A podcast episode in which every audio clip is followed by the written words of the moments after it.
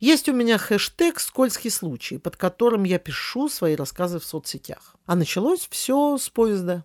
И, кстати, пишу я чаще и больше именно там. Мне кажется, что ритмичный стук выстраивает мои мысли в единую понятную структуру. Поэтому эту главу я посвящаю поездам, благодаря которым я, в принципе, и начала писать.